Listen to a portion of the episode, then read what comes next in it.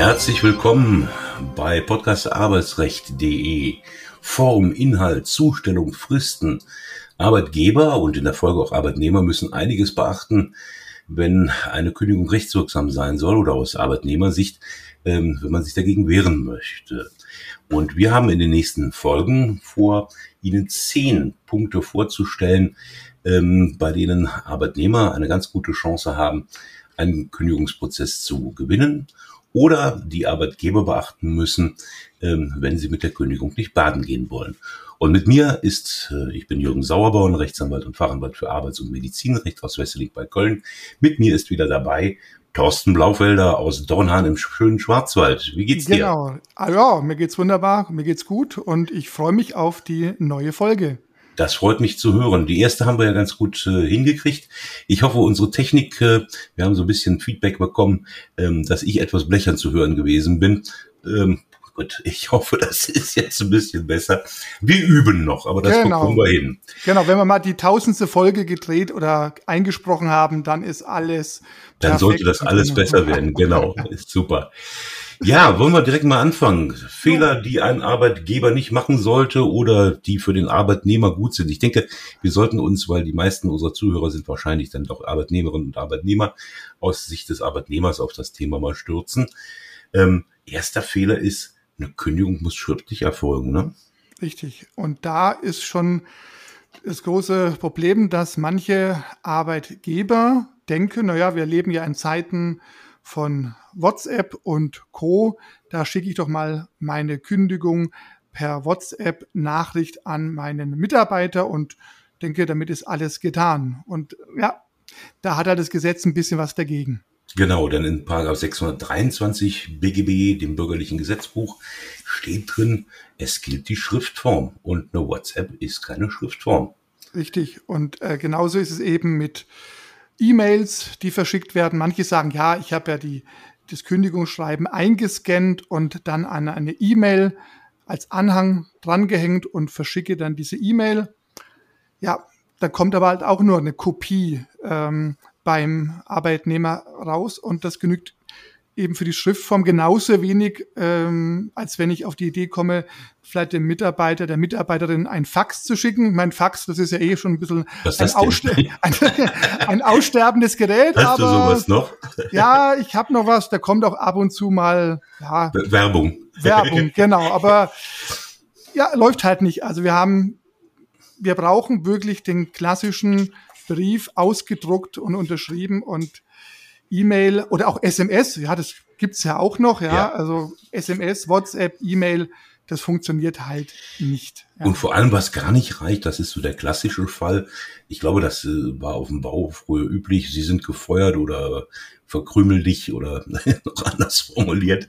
Das reicht natürlich überhaupt nicht. Ne? Mündliche Genau. Kündigung, ähm, da ähm, kann der Arbeitgeber nichts mit anfangen. Wie sollte der Arbeitnehmer reagieren? Ja gut, ähm, der Vorteil ist eben, dass wenn die Kündigung schriftlich gewesen wäre, da laufen ja Fristen, das ist ja auch schon mal ein ganz wichtiger Hinweis, Genau. am Zugang einer schriftlichen Kündigung, drei Wochen Zeit für die Klageerhebung. Bei einer äh, mündlichen Kündigung wird keine äh, Klagefrist in Lauf gesetzt, aber natürlich ist es eine ungeklärte Situation. Äh, Arbeitgeber, der wird ja seine Kündigung als rechtmäßig und formal wirksam betrachten und spätestens mit Ablauf des Kündigungsdatums sagen, ja, jetzt zahle ich keinen Lohn mehr. Also Genau. die Hände in den Schoß legen als Mitarbeiter, das wird nicht funktionieren.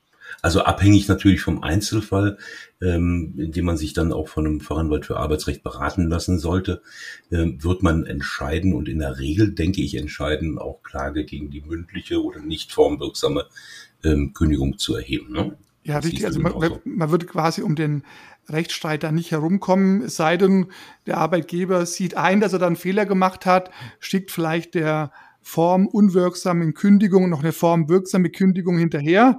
Aber ansonsten, wie gesagt, ähm, muss man abwarten, wie der Einzelfall aussieht. Es kann ja auch aus taktischen Gründen sinnvoll sein, äh, zwar zu klagen, aber die, ja, die Klage zu einem taktisch günstigen Zeitpunkt Genau. einzureichen. Also das ist ja auch Wenn der auch- Monat rum ist. Genau, und es gibt ja auch nicht nur Monatskündigungsfristen, sondern auch in manchen Fällen, ich denke da gerade an den öffentlichen Dienst, dann gibt es Quartalskündigungsfristen. Also wenn da der Arbeitgeber aus Formgründen eine Frist oder einen Termin versäumt, dann kann es sein, dass die nächste Kündigungsmöglichkeit drei Monate später ist. Mhm. Und äh, wenn ich zu früh klage oder zu früh tätig werde als Arbeitnehmerin oder Arbeitnehmer, dann lupfe ich quasi den Arbeitgeber auf dieses Problem und er sagt, vielen Dank für den Hinweis. Ja. Gut, dass ich jetzt noch zwei Tage Zeit habe, die jetzt formwirksame Kündigung geht raus. Vielen Dank für den Tipp. Also deswegen, ich glaube, da muss sich ein, äh, ein, Arbeitnehmer beraten lassen und der Anwalt muss dann entscheiden, warten wir noch ab, gehen wir gleich vor Gericht, gehen wir auf den Arbeitgeber zu. Das muss man im Einzelfall betrachten. Genau.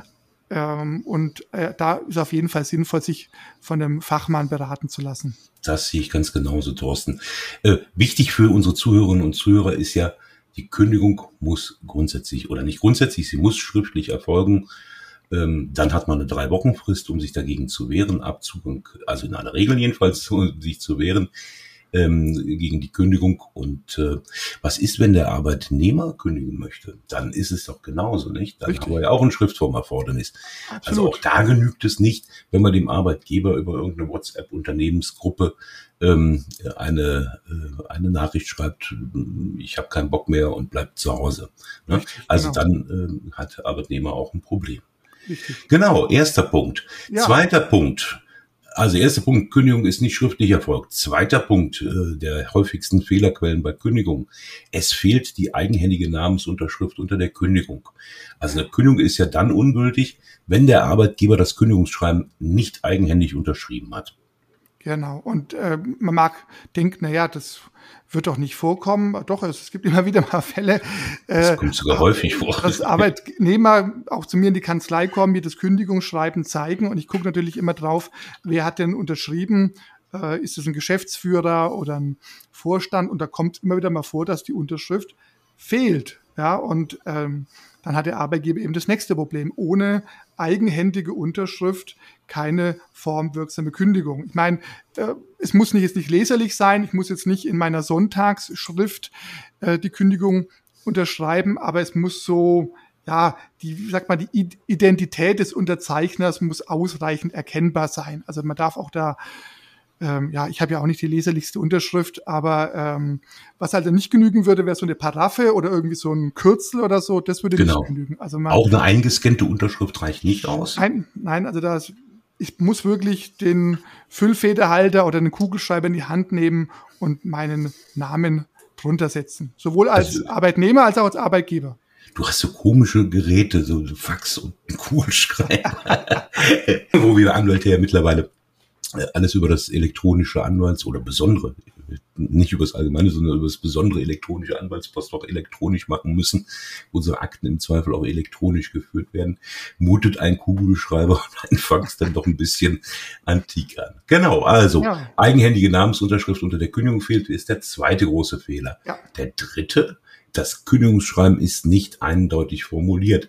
Also, ähm, wenn ein Arbeitgeber ähm, weil er vielleicht auch nett sein möchte und es sich äh, etwas schwer tut, ähm, die Kündigung auszusprechen und deshalb beschönigende Begriffe benutzt wie wir wollen uns von Ihnen verabschieden oder das Ende des Arbeitsverhältnisses naht, dann ja. riskiert er, dass eine solche Kündigung vor dem Arbeitsgericht nicht standhält. Ne?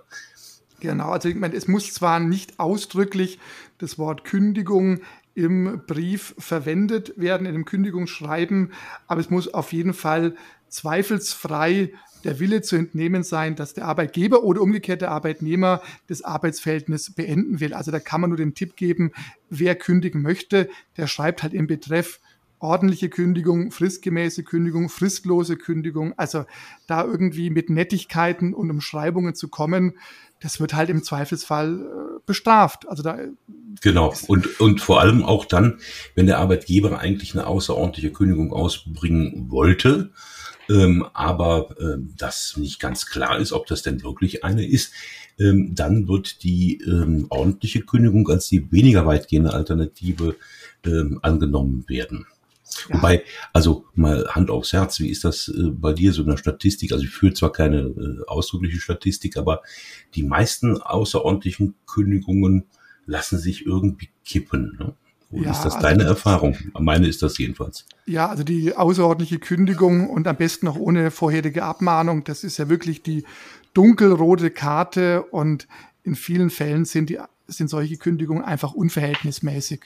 Da hat vielleicht auch ein Arbeitgeber, ein Geschäftsführer, ein Inhaber auch vielleicht auch aus emotionalen Gründen überreagiert und hat zu diesem Mittel gegriffen.